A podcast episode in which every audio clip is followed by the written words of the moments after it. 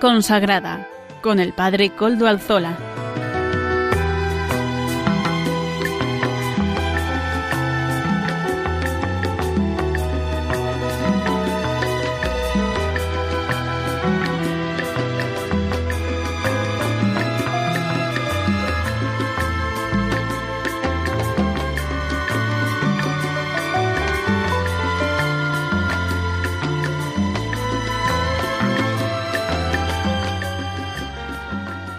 Buenas tardes amigos, hermanos todos. Son las cinco de la tarde, cinco y un minuto en mi reloj, si no estoy mirándolo mal, ¿verdad? Una hora menos en las Islas Canarias y estamos en Radio María, la radio de la Virgen. Y hoy es jueves, por tanto es la hora, como siempre, del programa Vida Consagrada de Radio María. Les saluda con sumo gusto, como siempre lo vengo haciendo, el Padre Coldo Alzola, Trinitario, hoy emitiendo desde el templo parroquial, desde la iglesia parroquial, desde la parroquia del Santísimo Redentor. A todos un saludo de mi parte y mis mejores deseos. Hoy es 20 de julio, ya cómo se va yendo el mes de julio también, ¿verdad? Un mes cargado de, de descanso para muchos de nosotros y para otros pues cargado también de muchas actividades, de campamentos, de actividades de, de, muchas índoles, ¿verdad? Así que a todos os deseo un feliz verano, que vayamos bien en el camino del Señor, también en verano. Ciertamente el ocio solo tiene su lugar y su coronación adecuada cuando el ocio acaba en manos de Dios, es decir, se descansa para alabar a Dios y eso es lo más fundamental del ocio. ¿Qué es lo que está ocurriendo en este mundo presente? Que como hemos perdido la referencia a Dios y el ocio se ha convertido en negocio de otros muchos, muchos de nuestros contemporáneos mm, viven del, del ocio de los demás, ¿no? Eso es todo el tema del turismo, todo el tema de mm, todas las iniciativas que suele haber de de ocio para la ciudadanía que para otros es negocio, pues entonces se desdibuja un poco el sentido del ocio y por eso la gente acaba agotada. ¿No os ha ocurrido que muchas veces venís de un viaje de esos multiaventura que se hacen para disfrutar al máximo y al final llegas más agotado que si no lo hubieras hecho? La gente acaba agotada porque no ha entendido verdaderamente bien lo que es el sentido del ocio. El ocio está hecho para que se concluya con la alabanza a Dios, y ese es el ocio que verdaderamente llena y colma el alma humana. ¿Qué es lo que ocurre actualmente? Que el ocio extenúa a la gente. El ocio extenúa a la gente y así se genera una sociedad bastante cansada, agobiada. Hoy las palabras de Jesús en el Evangelio nos lo recuerdan, que el verdadero descanso es estar con el Señor. Venid a mí, cansados y agobiados, que yo os aliviaré. Venid a mí. Es verdad, cuando no se vuelve a Cristo, sino que se hacen otras cosas, se quiere entretener en otras cosas, pues al final las personas se extenúan. Y esto es propio de nuestra sociedad. Fijaos, una sociedad que no es capaz ni de generar nuevas vidas, generar nuevas formas de existencia, ¿verdad? No, no hay nuevos niños, no hay niños, cada vez hay menos niños, porque la sociedad está agotada, extenuada. Por eso nosotros volveremos y volvemos a Cristo siempre. Y además tenemos claro que el único descanso para el ser humano es estar en los brazos de Jesucristo y es llegar a su comunión, a la comunión en la Eucaristía. Hoy tenemos un programa muy especial. Permítanme que lo haga, porque este domingo, día 23 de julio, vamos a celebrar una Eucaristía de acción de gracias aquí en la Parroquia del Redentor. Yo sabe que normalmente suelo emitir mi programa aquí en, el, en la Parroquia del Redentor. Este, este domingo vamos a celebrar el, el 50 aniversario de la primera misa celebrada en este templo parroquial.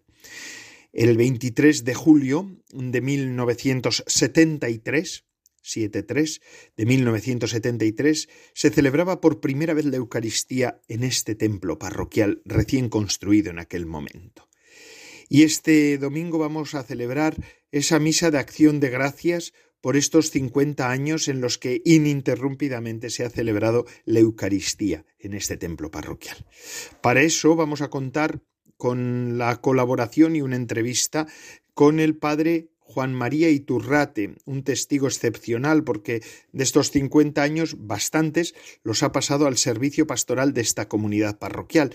Por tanto, contamos ahora, ya está aquí conmigo, vamos a contar con él para que nos acompañe y nos introduzca en esto que es la parroquia de los Trinitarios, una de las parroquias de los Trinitarios de Algorta, Vizcaya, ¿verdad?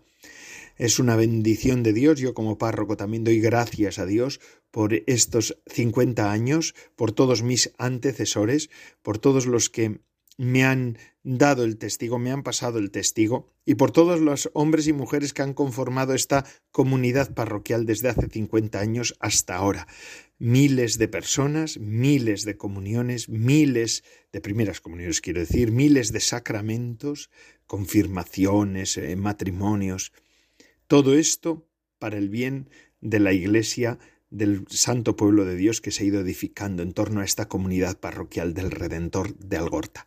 Así que os invito, les invito a todos, perdón, a que participen en este programa y puedan con nosotros sumarse a esta acción de gracias que concluirá el domingo. El domingo se, se hará esa misa conmemorativa y esa misa de acción de gracias, pero ya el curso que viene será el 50 aniversario de la parroquia. Lo iremos celebrando durante todo el año. Así pues, ahora, antes de pasar a la entrevista con el padre Juan Mari, que hoy, con el que hoy también contaremos, eh, vamos a vamos a, a escuchar estos consejos que nos da Radio María para poder ayudar también en todo este evento evangelizador que es Radio María. Bendito sea. Adelante, Radio María.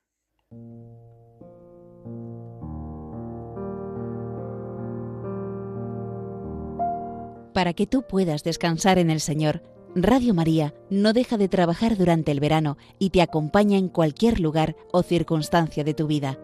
Por eso, te invitamos a hablar de la radio de la Virgen con quienes te encuentres en este verano, para que a través de las ondas puedan escuchar la voz del buen pastor que quiere llegar a cada corazón humano, y la de María, que nos dice, No estoy yo aquí, que soy tu madre, no estás por ventura en mi regazo. Para poder seguir realizando esta labor necesitamos tu oración, compromiso voluntario y donativos. Colabora. Recuerda que puedes hacerlo sin moverte de casa, con una simple llamada al 91 822 8010 o a través de nuestra página web www.radiomaria.es, donde verás los números de cuenta a donde podrás realizar una transferencia bancaria o a través de pasarela de pago con tarjeta o con el método de pago Bizum a través de tu móvil. Si quieres que tu donativo desgrabe, no olvides indicar tus datos personales como tu NIF. Radio María, la fuerza de la esperanza.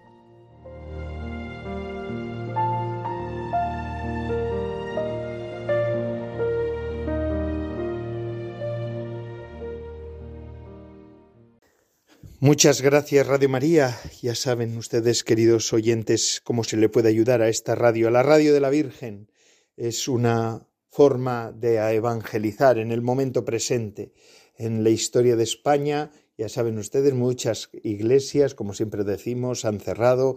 En muchos lugares ya no llegan los sacerdotes siempre, la España vaciada pues es una manera de poder mantener el ritmo de formación. Ayer, esta semana, no ayer, sino fue el martes, vino una persona a recibir el sacramento de la unción, estaba, se encontraba un poco débil, ¿verdad? está en una enfermedad.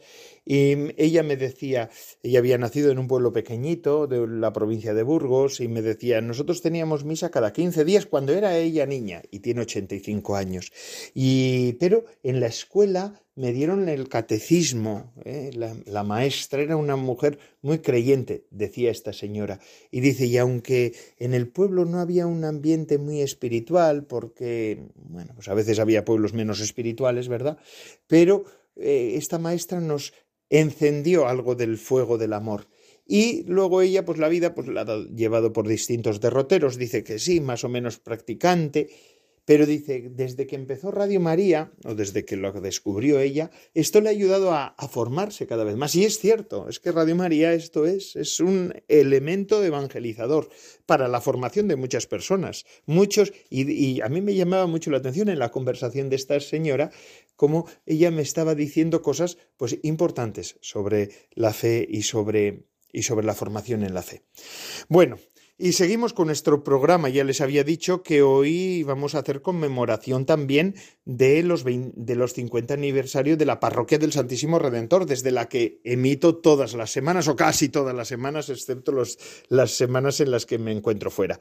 Y aquí yo tengo hoy al Padre Juan María Iturrate, porque si alguien ha sido testigo de lo que ha ocurrido en esta parroquia durante estos 50 años, aunque no siempre haya estado él aquí, pero, eh, pero sí ha estado cerca, pues ha sido el padre Juan Mari Iturrate, que es precisamente sobrino carnal del Beato Domingo Iturrate. Buenas tardes, padre Juan Mari. Buenas tardes. Un gusto poderlo tener aquí con nosotros. Muchas gracias. Padre Juan Mari, mira, vamos a hacer un poco de memoria. Este domingo vamos a celebrar la conmemoración de la primera misa que se celebró en esta iglesia, el 23 de julio de 1973.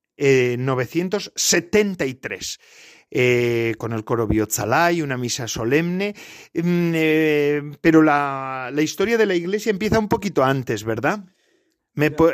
haciendo memoria, Padre Juan Mari.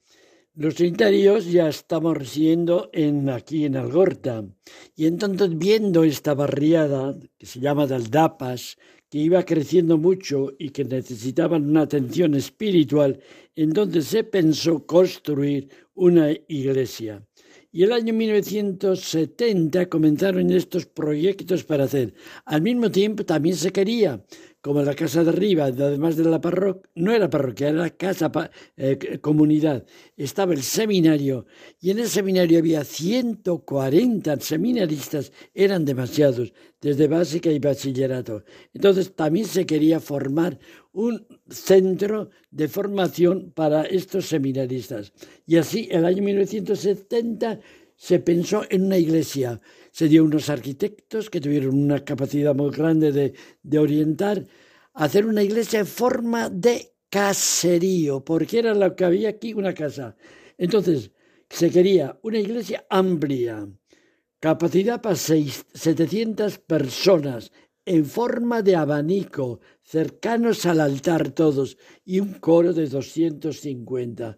Es decir, las obras comenzaron en el año 1971 y el año 1975 fue constituida la nueva comunidad. Y así eh, se formó también el, el presbiterio. Dino de mención el Cristo que preside nuestra parroquia Cristo muerto y resucitado, imagen original.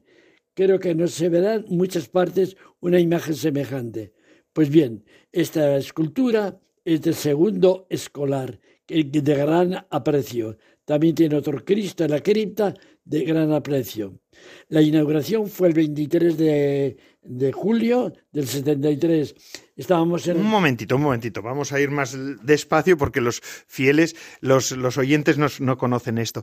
Un Cristo verdaderamente imponente, más de 5 metros de longitud más y de anchura unos 4 metros. Es una obra hecha en madera, en madera sin policromía, pero a la vez barnizada. Es un Cristo que verdaderamente concita la mirada de quien entra en la iglesia. ¿No es así, Padre Juan Mari? Sí, es un Cristo con la cabeza inclinada, los brazos abiertos, diciéndote, por ti, he muerto por ti, te amo. Y detrás, la resurrección, una imagen preciosa para nuestra vida cristiana. Qué hermoso. Ahí a, los pies del Cristo una sillería con motivos étnicos de aquí del País Vasco, pero también una sillería que recuerda a los, a coros monacales, ¿verdad? Donde, porque esta parroquia desde siempre ha sido una parroquia trinitaria. Padre Juan Mari, ¿por qué en julio? Qué rara fecha para poder eh, abrir un templo y para poder celebrar la primera Eucaristía. Teníamos el capítulo de nuestra provincia, la casa de arriba, la casa de la Trinidad. de Algorta. Le explico a los oyentes. Claro, en, Algorta existen dos casas trinitarias. La una de la otra distará de un medio kilómetro más o menos. Y estaba en, estabais vosotros en, el, en, el capítulo provincial, ¿verdad? Entonces se, se buscó o se propuso que ya que estamos en el capítulo, hacer la inauguración, la bendición de la iglesia, no la consagración, sino la bendición de la iglesia. Bajamos todos los capitulares y tuvimos la gran celebración, la iglesia estaba repleta, pletórica con ese Cristo que presidía, fue una ceremonia preciosa, presidida por Juan María uh, Uriarte. Sí, y también el coro, ¿qué coro cantó en aquella celebración? El coro de gran prestigio en Algorta, Biotzalai. Y este domingo también va a venir. Naturalmente, no puede faltar. Biotzalai está unido a esta parroquia y quiere entonar. Estará este domingo entonando y estará siempre que lo necesite en esa parroquia. Qué bueno. Padre Juan Mari, eh, ¿cómo fue aquel momento? ¿Qué, cómo vivió la, provincia la creación de esta nueva provincia, de esta nueva parroquia?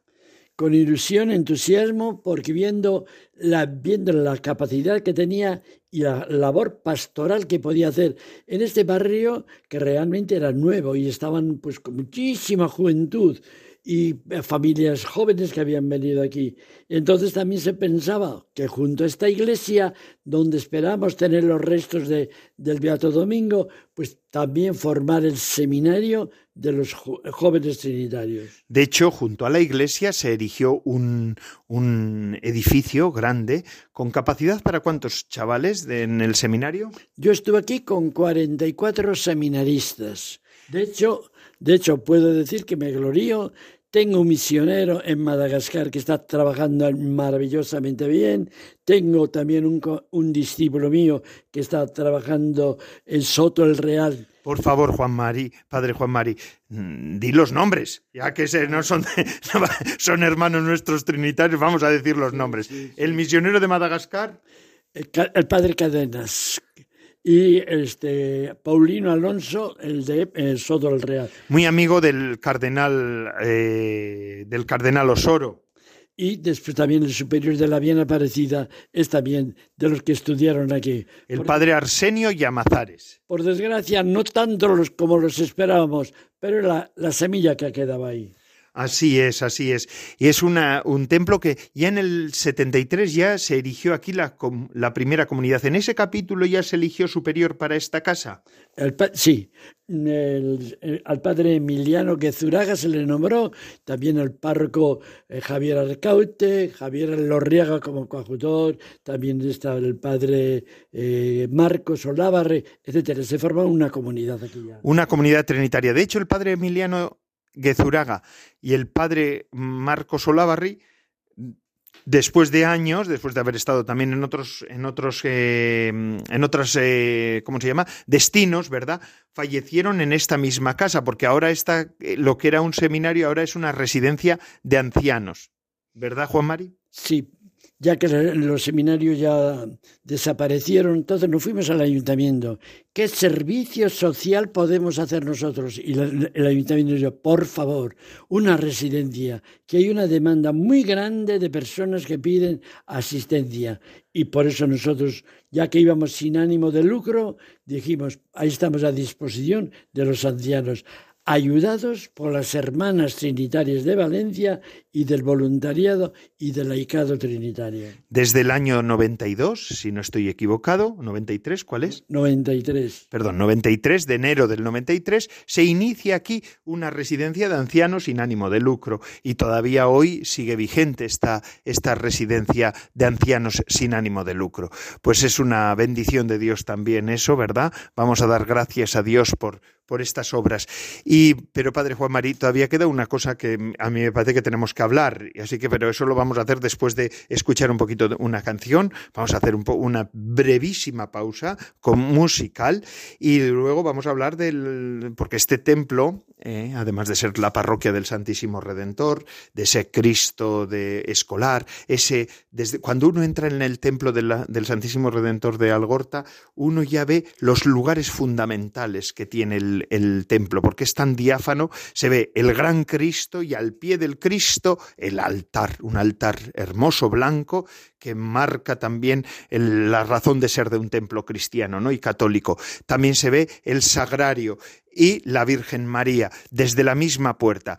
Pero además aquí reposan los restos del Beato Domingo Iturrate. Espera, espera, vamos a ver, a ver qué me quiere decir. Padre Juan sí, porque la iglesia es una catequesis con unas vidrieras de la historia de la salvación, desde la caída de, Albón, de Adán, la promesa de un Salvador, la llegada de Cristo en tres partes y en el centro Cristo que dice la redención está hecha. Una vidriera preciosa del bautismo, donde se dice hay incorporamos al lado de la pila bautismal, es un símbolo auténtico de auténtica catequesis toda la iglesia. Así que tienen que venir a verla, ¿eh? No hay problema, no, no, pueden fallar, porque verdaderamente es un templo singular. Ya está considerado como una obra única, singular, y en ese sentido, pues bendito sea. Pero bueno, vamos a ahora hacer esa pequeña pausa porque después viene la segunda parte que es tan muy importante, que es eh, el Beato Domingo Iturrate. Este templo,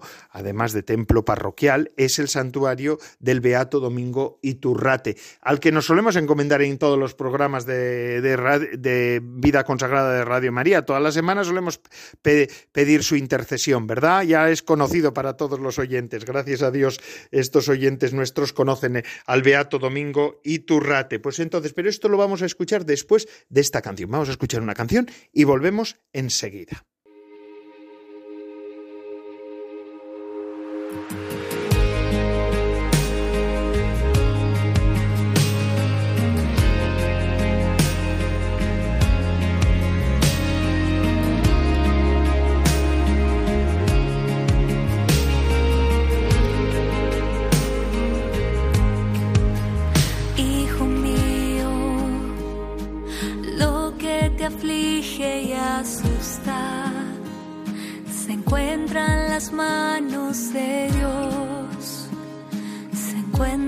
las manos de Dios.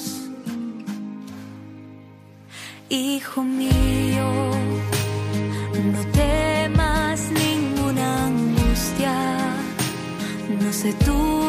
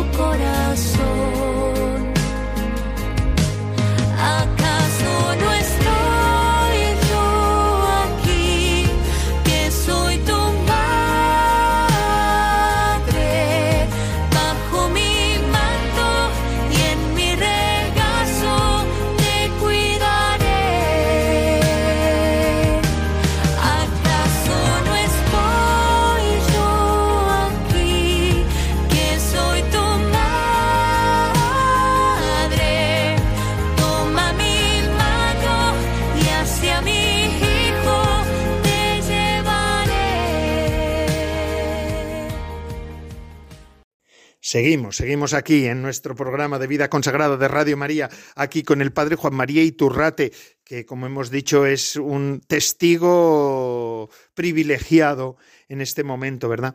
Padre Juan Mari, un poquito de pena sí que da, ¿verdad? Por pensar cuántos han pasado que ya están en la casa del Padre. Bueno, pena y alegría, por otra parte, porque están ya junto al Padre, pero ha habido muchos testigos, pero gracias a Dios todavía el Padre Juan Mari nos puede dar este testimonio. Y antes de la canción decíamos y hablábamos, Padre Juan Mari, del Beato Domingo Iturrate y su presencia en este templo. En este, este templo, sin el Beato Domingo Iturrate, tampoco se entiende del todo.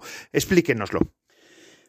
Nosotros teníamos una casa en Belmonte, Cuenca, donde estaban los estudiantes de filosofía y teología, pero al crear ya un centro para filósofos y teólogos en Salamanca, ya los estudiantes se trasladaron a Salamanca, con lo cual los restos que quedaban en esa casa iglesia de Belmonte tanto del Beato Domingo como de los mártires, pues nosotros queríamos que vinieran a nuestras casas. Por eso, el día eh, cat, eh, 14, eh, no 14, no 13 del 74, eh, trajimos los restos, no sin dificultades, porque el pueblo de Belmonte se resistía y nos decía, nos robáis a nuestro santo, este es nuestro, pero también nos decíamos, dejadnos llevar los restos de los nuestros a nuestras casas queridas. Entonces, entonces, padre Juan Mari, ¿qué pasó entonces? Explíquenoslo bien porque es una historia muy bonita. Eh, fuisteis a, Belmonte y ¿qué os dijo el pueblo? No, el pueblo había una frialdad enorme. Entonces cuando comenzaron los albañines a... Porque querían tener al beato allí, ¿verdad? Te querían tener al santo. Ellos le llamaban el santo, ¿no? Así es. Es más, hace una semana vino una familia a visitar el sepulcro y me decían, nos habéis robado. Entonces... Yo veía que cuando el albañil fijaba que había un señor que entraba cada poco. Le digo al párroco, ¿qué pasa aquí? Pues mire, la policía secreta que está en comunicación con el gobernador porque están toda la policía de alrededor en alarma si hubiera cualquier cosa para venir aquí. No hubo nada, tuve una misa de acción de gracias, pero en medio de la misa se apagó la luz. Un apagón que llegaron enseguida encima de la urna de los restos Vino la luz, no pasó nada. Al día siguiente ya nos acompañaron para salir del pueblo y pudimos traer a esto. En Dima se recibió con gran alegría el día 14 de febrero del 74. Y Es decir, vamos a situar todavía las personas para que puedan entender. El 73, el julio, en julio del 73, se eh, se celebra la primera misa en la iglesia del Santísimo Redentor en la que estamos nosotros ahora. Y en febrero del 74 es cuando ya se trasladan los restos de Belmonte aquí. Primero fueron a Dima. Donde fue recibido con gran ilusión. Es más, dos hermanos llevaban los restos del, Beato Domingo y el resto los sobrinos.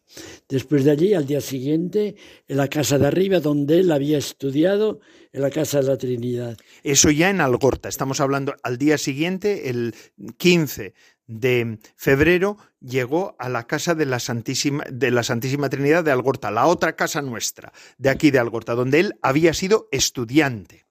Y ya después, el día 16, se trajeron a esta iglesia. La iglesia estaba abarrotada de gente esperando la llegada de los restos. Presidió don eh, Luis María Rinda la Eucaristía con todos los sacerdotes allí, religiosos y sacerdotes. Fue una celebración solemne de recibimiento y se depositaron los restos en una pared porque no se le podía dar culto hasta la beatificación. Y entonces, vamos a, por pasos. Esto es el año 74, así que este curso que viene, que vamos a celebrar el 50 aniversario del Beato Domingo y Turrate, también vamos a celebrar el 50 aniversario, de, perdón, el 50 aniversario de la parroquia, también vamos a celebrar el 50 aniversario del traslado de los restos del Beato Domingo y Turrate. Pero después de su presencia aquí en Algorta, suceden las cosas más sobresalientes en el proceso del Beato Domingo y Turrate. El 11 de octubre del 80 es declarado venerable, con lo cual se hizo un homenaje eh, aquí en la parroquia, vino el obispo auxilio don Juan María Uriarte y, con, celebrando también el postulador, el padre Teodoro Zamayoa, que había trabajado tanto para su beatificación. Estuvo también el general de la orden y todos los religiosos. Fue una, una ceremonia muy, muy querida.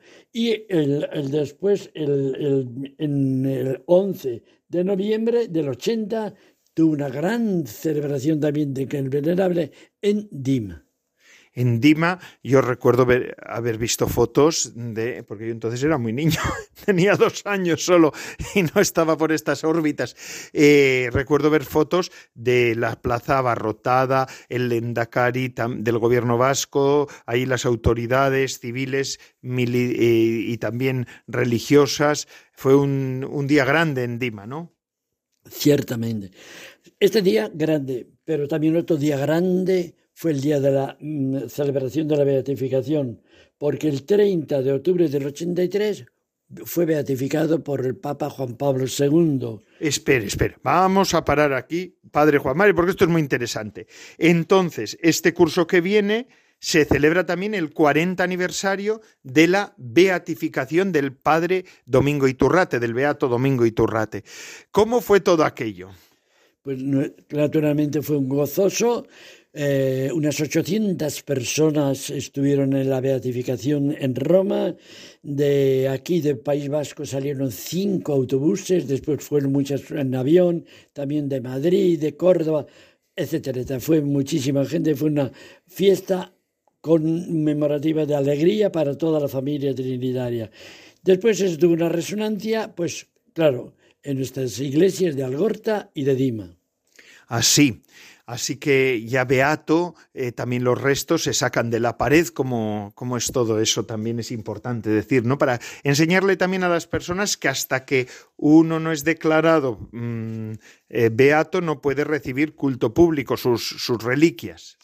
Entonces, el mismo arquitecto, bueno, de los dos arquitectos, uno preparó en la capilla preciosa con el altar y para poner la urna junto al sagrario para los días laborables para poder celebrar allí la misa. Entonces, eh, el día, tuvimos allí la celebración en Dima y después también la celebración en Dima. En Dima tuvo una significación especial. ¿Qué pasó? ¿Qué pasó en Dima? ¿Cómo fue todo aquello? Dima es un, un pueblo trinitario.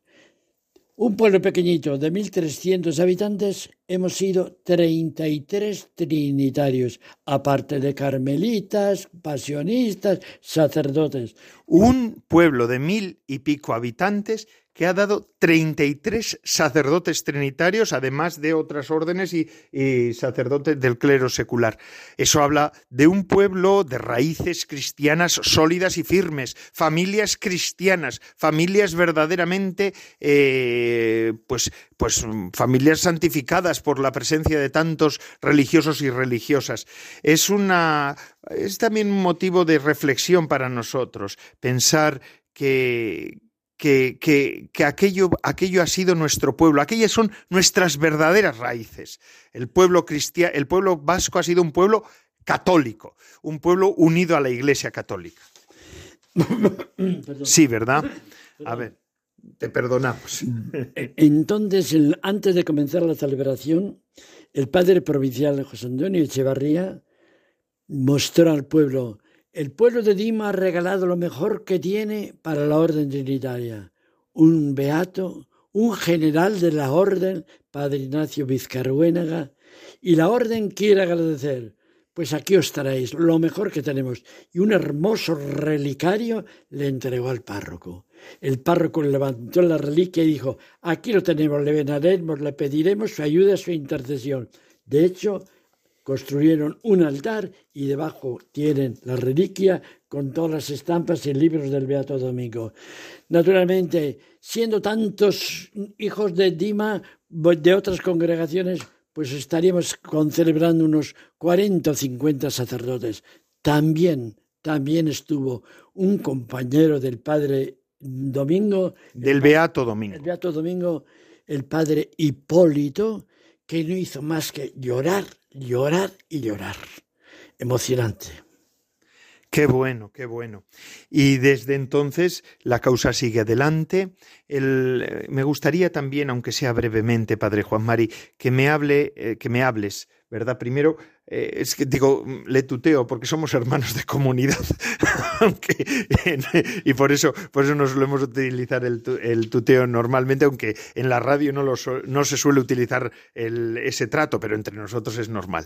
Eh, entonces, Padre Juan Mari, sí que me gustaría que me hablaras también de las obras sociales que en torno a la figura del Beato Domingo se están llevando ahora aquí en Algorta, la residencia para, para, mayores de tercera edad, de la que hemos hablado en la otra parte de la, de la, entrevista, eh, que se llama Fundación Beato Domingo Iturrate. Pero también hay otra Fundación Beato Domingo Iturrate, de los Mares, al otro lado del charco. Entonces, el día que después de la beatificación, reunidos decimos, ¿y ahora qué?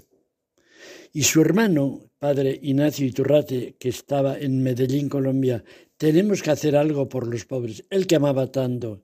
Y entonces, pues, Es decir, es decir, vamos a parar un poquito.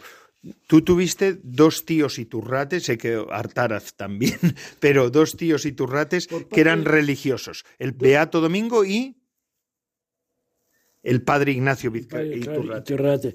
Dos eran por parte de mi padre y dos por parte de mi madre. Madre mía. A ver, mm. ¿y entonces qué dijo el padre Ignacio, que era hermano carnal del Beato Domingo Iturrate? Tenemos que hacer algo por los pobres. Yo estoy en Medellín y allí, en las colinas de Medellín, viene muchísima gente huyendo del narcotráfico y de los, de los militares. Pero viven en chozas. Tenemos que hacer algo. Y de hecho hay unidos a la comunidad de Medellín, propusieron también con ayudas, tenemos que decir, del gobierno vasco, de la Alemania, de las colectas de religiosos, se ha hecho un colegio para 1.200 niños, una parroquia que atiende y a toda la población. Y una guardería. Y una guardería también para atender a los niños. Cada día, cada día, tenemos que decir, la escuela hasta ahora, hasta hace poco llevábamos, atendíamos nosotros, donde comen 600 cada día, pero ahora hemos conseguido que eso pase al ayuntamiento. Pero queda toda la población y cada día se da a 550 personas, familias, lo que se llaman un plato caliente. Digamos, berza, garbanzos, lentejas, papas, lo que sea, para que tengan el alimento. Alimento espiritual y el alimento material. Qué bueno. Hermanos queridos, qué bonita misión. Sigue la causa del Beato Domingo Iturrate, sigue adelante, porque hasta todavía las causas no son para la beatificación, sino suelen ser para la canonización. Todavía es conveniente que se declare santo, ¿verdad? Y todavía siguen llegando favores que por intercesión del Beato Domingo se, se hacen, ¿verdad? Aquí, allí, en América, hay algunas curaciones que ahí están también en examen, en estudio. Mm, la cuestión también la dejamos en manos de la Santa Sede, que es la última que tiene que tener su palabra sobre este tema. Pero bueno, invitamos a los oyentes, ¿verdad, Padre Juan Marí, que, eh, que crezcan en la devoción al Beato Domingo Iturrate si necesitan, si necesitan cualquier, cualquier eh, a cualquier eh, pues material sobre el Beato Domingo, la hoja que suele salir dos veces al año, el, algún libro, alguna biografía, algún, calendarios, eh, todo lo que se necesite pueden pedirlo a esta parroquia del Santísimo Redentor. Les digo la, la dirección por si se acuerdan y lo decimos una y otra vez para que lo puedan apuntar. Es mm, parroquia Santísimo Redentor, calle el Redentor, muy fácil, sin número. Parroquia Santísimo Redentor, eh, calle El Redentor sin número, 48991, Guecho, Vizcaya. 48 991 Guecho Vizcaya y ahí podrán recibir ustedes toda la información que deseen sobre el Beato Domingo Iturrate. Nos lo piden y con mucho gusto, con sumo gusto, se la podremos facilitar. Padre Juan Mari, pues muchísimas gracias por este tiempo que nos ha ofrecido y esta tarde. Y a todos vosotros, buenas tardes. Eso es. Pues eh, acuérdense, Acuérdense de nuestra parroquia del Santísimo Redentor. Tantos días les suelo decir que yo, bueno, casi siempre, que yo estoy emitiendo desde aquí, desde la parroquia del Santísimo Redentor. Pues gracias y ténganos presentes este domingo a la una del mediodía. Y si alguno está por Vizcaya, pues podrá venir a celebrar con nosotros y a dar gracias a Dios por nuestra parroquia. Que el Señor les bendiga a todos y que sigamos siempre en esta tesitura. También pedimos, como siempre, la intercesión del Beato Domingo Iturrate, nuestro patrono y protector. Y así pues vamos a seguir con el programa. Después tenemos otros contenidos, ya lo saben, en la formación y otros contenidos, pero eso será después de escuchar esta canción de Amaro Villanueva, música para evangelizar. Muchísimas gracias, hermanos. Adelante.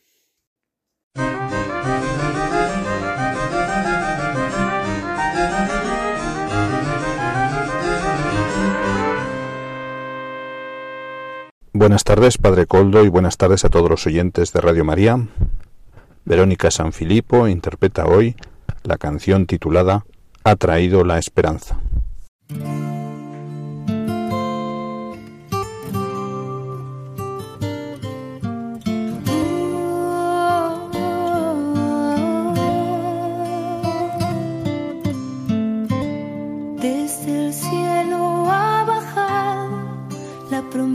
Celestial. Es el Hijo de María quien la bendición traerá.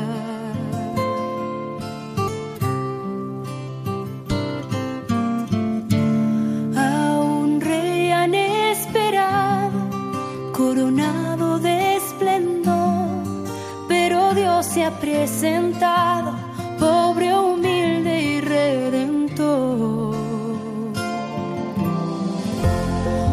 La humanidad celebra y los ángeles aclaman que el Señor se hizo presente, ha traído la esperanza, ese niño indefenso acostado en el pesebre es el Salvador del mundo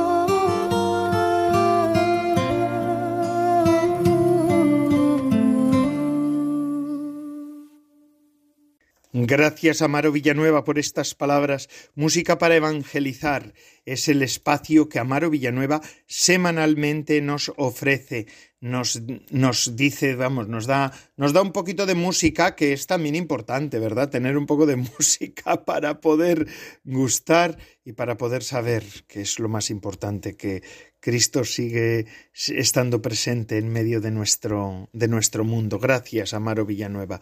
Y ahora seguimos, como siempre, hemos vuelto a la normalidad del programa, ¿verdad? En esta segunda parte del programa, después de esa larga entrevista que hemos tenido, ese diálogo más bien, con el padre Juan María Iturrate. Vamos a escuchar eso, esto que dice eh, la formación que todas las semanas nos la ofrece la comunidad de San Juan. El matrimonio Lourdes Muñoz y Salvador Morillas nos ofrecen estas, esta reflexión sobre el libro Anquila Domini de la, la sierva del Señor, es el título, Anquila Domini en latín, de Adrien von Speyer, quien fundó junto con Hans von Balthasar el Instituto Secular Comunidad de San Juan. María recibe el cumplimiento perfecto de su vocación renunciando. Vamos a escuchar lo que nos dicen hoy el matrimonio Lourdes Muñoz y Salvador Morillas. Adelante. Buenas tardes, bienvenidos al programa semanal de formación animado por la comunidad San Juan. Presenta el matrimonio Salvador Morillas y Lourdes Muñoz. Buenas tardes a todos. En este tiempo ordinario Vamos a seguir con el principio del evento fundante de nuestra fe, la encarnación, siguiendo las huellas de María, la Madre del Señor, a partir de la luz del sí. Nos guiaremos por el libro Anchila Domini, la sierva del Señor, de Adrien von Speyer, quien fundó junto con Hans Urs von Balthasar el Instituto Secular Comunidad San Juan. Renunciando, María recibe un cumplimiento perfecto Renunciando a todas sus posibilidades y potencialidades, ella recibe su cumplimiento más allá de todo lo esperable. Cooperando en el cuerpo, ella deviene madre del Señor, cooperando en el espíritu, su sierva y su esposa. Y la sierva se transforma en madre y la madre en esposa. Cada perspectiva que se cierra abre una nueva, siempre más amplia, hasta perderse de vista en la inmensidad. La semana pasada habíamos visto cómo María se entrega por completo en su sí, y en especial habíamos visto lo siguiente, que el sí de María pasa del espíritu al cuerpo, que María deja que sólo Dios actúe en ella, y finalmente que decidiendo dejar actuar solo a Dios, María se transforma en colaboradora. Hoy vamos a dar un paso más, interiorizando lo que quiere decir decidir dejar actuar solo a Dios o entregarlo todo. Y principalmente sobre esta palabra radicalmente a contracorriente, antimoderna, renuncia. Todos nosotros, que hemos recibido el don de la fe, sabemos en lo más íntimo nuestro que no hay deseo más alto, noble y grande en el ser humano y en cada uno de nosotros que esto, que se haga su voluntad. Lo sabemos, lo deseamos, y sin embargo al mismo tiempo pensamos, qué bonito sería si Dios quisiera justamente esto que me gustaría hacer, tener, experimentar. Es decir, que en las pequeñas y grandes decisiones de todos los días, sin advertirlo, o advirtiéndolo muy bien, se cuela nuestra concupiscencia. Este término un poco anticuado o digamos poco escuchado o que nos chirría el oído, que indica toda realidad mundana, toda realidad de este mundo, que, como sabemos, pero vale la pena repetirlo, es bueno, es más, es muy bueno, porque así lo ha definido el Padre Celestial. En fin, toda esta realidad mundana que queremos para nosotros sin o hasta contra Dios. En otras palabras, a este deseo noble y alto de darlo todo, se cuela el deseo de guardar para nosotros y sólo para nosotros algo de este mundo. En este solo que separa el bien creado, que puede ser un objeto, una persona, un bien material o espiritual de su creador, está nuestra tentación y a menudo nuestro pecado. Pues vivir y experimentar toda realidad creada en Dios es don de Él, y como tal entra dentro de la gracia Pedid lo que queráis y lo obtendréis, nos asegura el Hijo. Ahora que hemos tomado este desvío a causa de la naturaleza después de la caída, volvemos a retomar el hilo. Este segundo deseo de concupiscencia, de guardar las cosas para sí, este peligro que tenemos al acecho, junto al otro deseo noble y alto, María no lo conoce, ya que fue preservada de todo pecado, ya que es la sin pecado. Pero esto no quita que ella tenga posibilidades y potencialidades, ¿Y qué hace de ellas la sin mancha de pecado original? Puesto que no tiene inclinación alguna al pecado y no puede pecar, entonces podríamos imaginar que las utiliza. Sin embargo, ella escoge algo más alto que utilizarlas. Ella las pone a disposición. Es más, renuncia a ellas.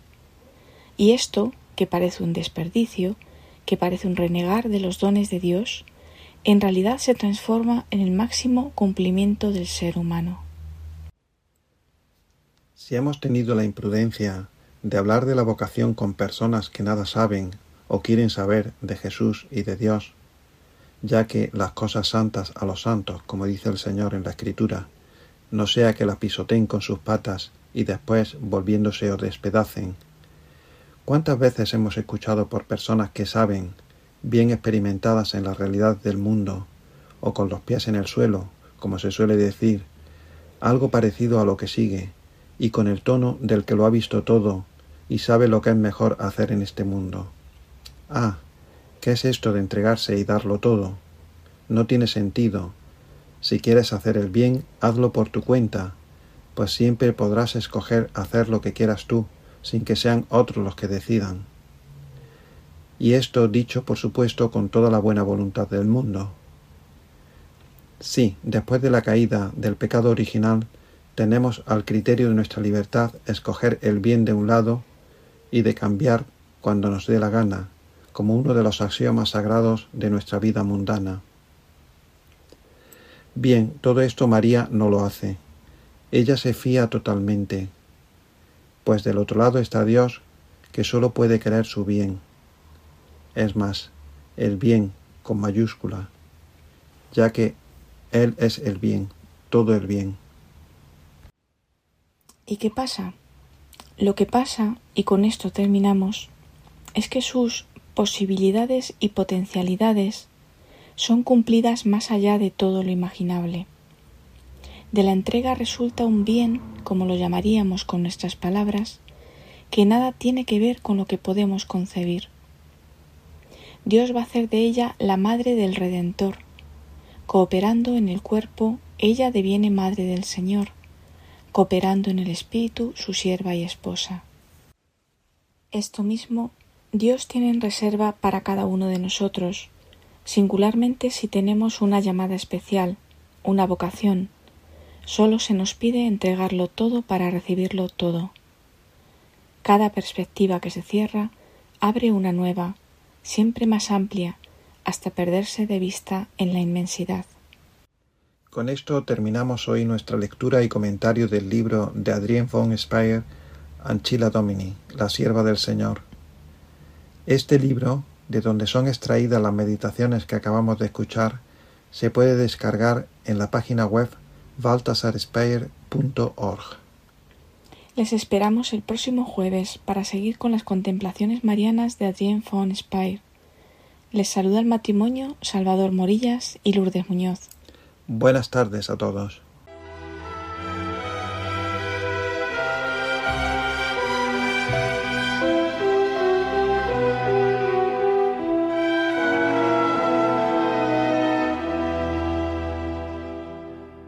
Muchísimas gracias, Lourdes Muñoz, Salvador Morillas, eh, Comunidad de San Juan, por estas palabras tan hermosas de el libro Anquila Domini de Adrien von Speyer.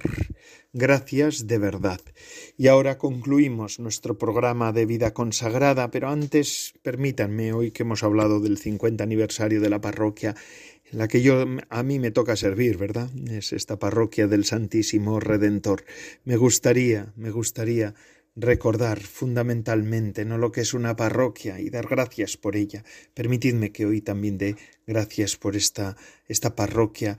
Eh, está justo justo en el 73, en 1973 se concluía el templo parroquial, ¿verdad? Pero la iglesia no es solamente la iglesia de ladrillo, que también eh, que el templo es muy importante, lo hemos escuchado en la entrevista al padre Juan Mari, sino también la iglesia que es piedras vivas que somos los hombres y mujeres que conformamos una comunidad parroquial, ¿no? Eh, es, es, fundamental la Eucaristía dominical y todas las celebraciones eucarísticas que se celebran en una parroquia, en un templo parroquial. Esto es fundamental. ¿No? Eh, es importante reunirse, que en una parroquia se reúnan para los sacramentos, especialmente la penitencia y la Eucaristía, que son los sacramentos más habituales en la vida cristiana, ¿no? Mm, y, en ese sentido es, un gozo poder contar con una parroquia como la del Redentor en la que se está celebrando esto habitualmente. En esta parroquia habitualmente la gente se confiesa, habitualmente se celebran Eucaristías diariamente tres, los domingos más, pero además de esas, pues muchos funerales, otras, otras, otros sacramentos, pero básicamente penitencia y Eucaristía son una piedra fundamental en la vida parroquial, pero vez nos acordamos, además de las celebraciones litúrgicas, quisiera dar gracias a los que están en Caritas Parroquial, mm, en todas las obras sociales que se, desarrollan en torno a la parroquia. No voy a enumerarlas todas. Igual más adelante, durante el curso, sí que voy a hacer una entrevista a distintas personas, eh, pues eh, que, que, nos puedan hablar de la vida de esta parroquia, si me lo permitís, y así pues lo puedo también compartir con todos ustedes, ¿verdad? Pero a la vez, pues estoy pensando en la catequesis, en todos los grupos de formación, los grupos de evangelización, de nueva evangelización, los el proyecto Amor Conyugal que tenemos en nuestra parroquia, los grupos de Emaús, de hombres y de mujeres que también tenemos en la parroquia, la apertura que queremos hacer ahora también a la, a la sección más joven, que también será interesante y necesaria. Todo esto es una parroquia. Todo esto es una parroquia. Y esto es muy importante. Esto es verdaderamente importante.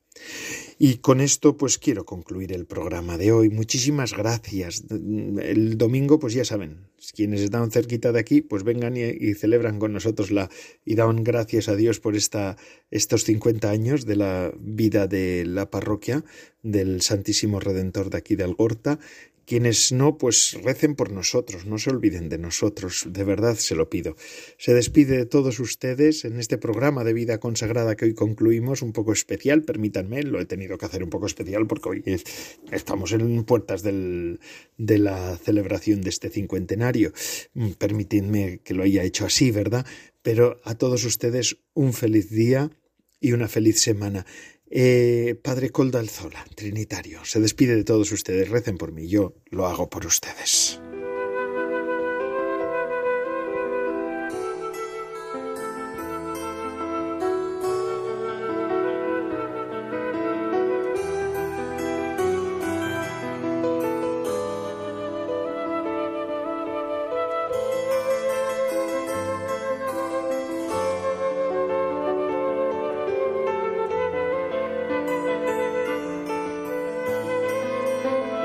Vida consagrada con el Padre Coldo Alzola.